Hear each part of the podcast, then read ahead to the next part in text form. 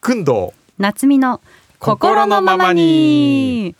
おさあくんどううさん、はい息が合ってきましたねだんだん9月でございます、 9月ですよ、秋ですねええなんでセプテンバーって曲タイトルセプテンバーが多いんですかねうーんそれ以外あんまり聞かないでしょそオうクトーバーとか歌ってる人あんまりいないです よね確かにね、ええなんかやっぱり夏の後ろ姿じゃないですかそうなんですかうん、ね夏が過ぎて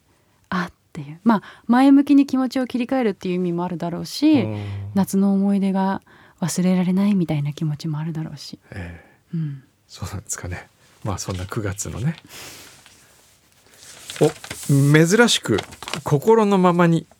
宛てにお手紙をいただい 珍てしくないですよちょこちょこ来てますいよやこれ心のままに当てに来てたら、いうんやっぱりこう嬉しいじゃないですかいやそうですよ嬉しいですよ、だから心のままに聞いてる方もし本当にあの送っていただけるんだったら、うんありがたいですねえーっとじゃあこれを読ませていただきますラジオネームタンドリーチキンさんからいただきましたありがとうございます今年の夏は私が住んでいる島根県も含め雨が多く災害が多い夏だと思います工藤さんがご出身の熊本県も豪雨で大変な夏だったと思いますそんな時だからこそ気分の上がるものはないかと地元の文房具店を歩いていると目新しいものがありましたコースターにも使えてメッセージカードにもなるメモ付きコースターというものを見つけました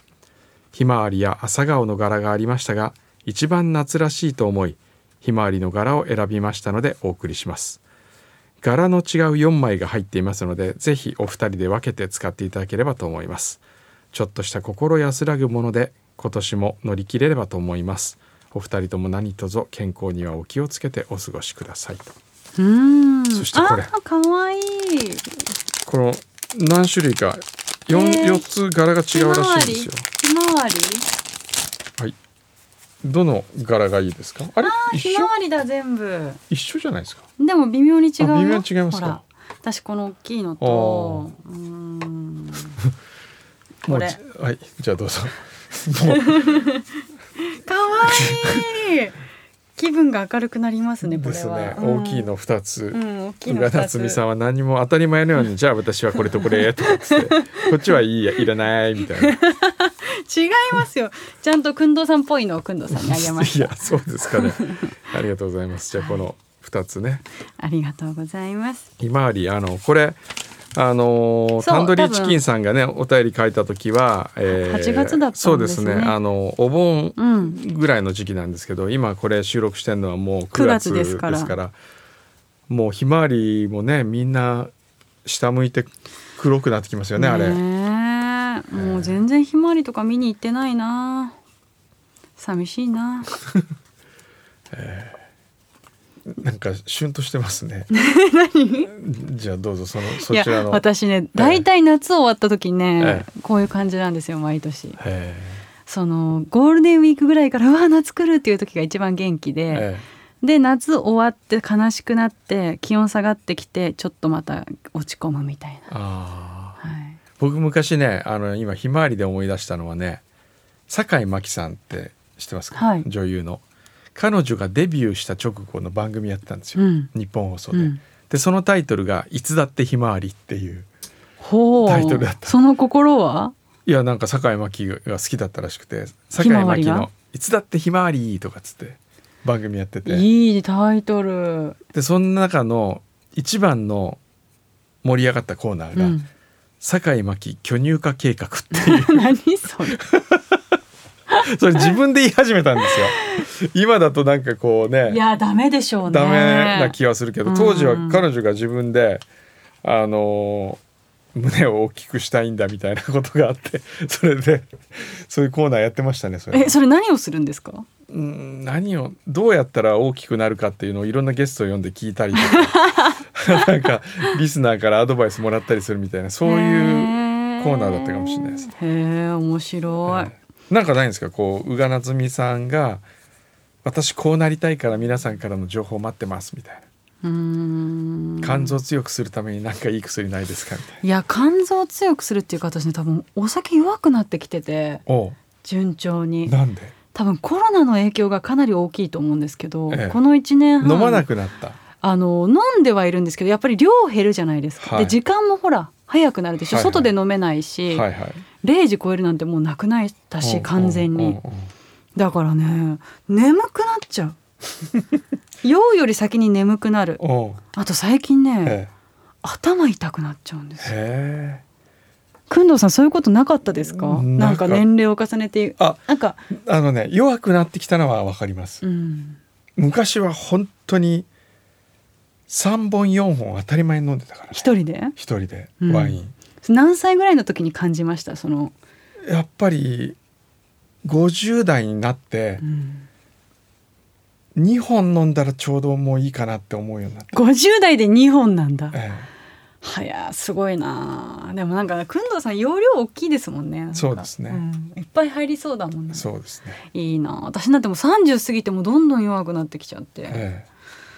まあでもそれぐらいがちょうど今でも十分強いと思いますよういやちのディレクターがうもういやもう大変っすよ宇賀さんいやーこんなんじゃなかったんだけどなそれがねなんかこう悔しいのと寂しいのとなんか夏が終わってええ秋になるみたいな気分で すね。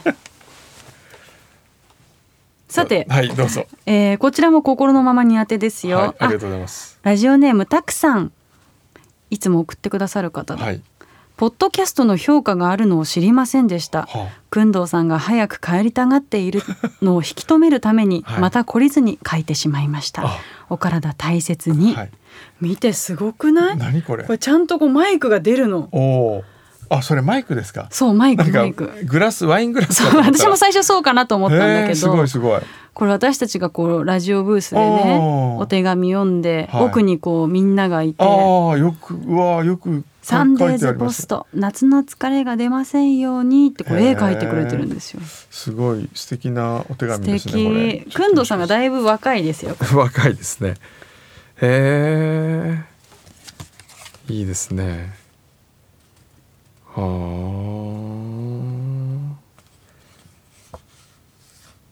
あ。あ、岡山の方だ。えー、おシールを取ってくださいってあこれシールが貼ってあったんだそうそうそうシール貼ってあって最初それを取って浮き出すようあーになるほしどたんですよ。そこまで考えてあるんですそかうすごいな。すごいですね。ありがとうございます。こう手が込んでるとやっぱりね、うん心がこもってることが伝わってきますもんね。じゃあもうくんどうさんが早く帰りたくうんいてやいや帰りたくて、そういうわけじゃないですよ。じっくりと僕が皆さんと一回話し合ってみたいんですよ。 何をわかんないけど、あの福味機構の話とかね。ああ、えーいいじゃないですか。そう福味機構同伴者募集してみようかな。はい、いやいやいや、私は。実費でお願いします。うん、いいよ。ええいい、別にそこはごねない。そこはごねない。うん。ただ仕事しないからね。 うん。ついてくだけねまあそうね、 それはそうですね。福味普通にもう僕も食べに行きたいですね。ねえできた。ら、うん、取材しなくてもいいから福味だけ行きたいな。どういうこと、個人的に行くってこと。個人的に行きそたれいただの旅じゃないですか。それはどうぞ行ってくださいませ。じゃああの改めて福味機構行くときね、あのもしかしたらお声掛けするかもしれませんから、皆さんもし行きたいという人いたら。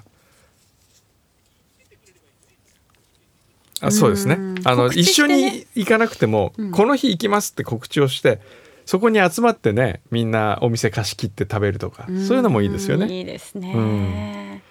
ではでは、はいそんな日を楽しみに、今月の心のままにはこのあたりではい、お別れしましょうか。また来月もよろしくお願いします。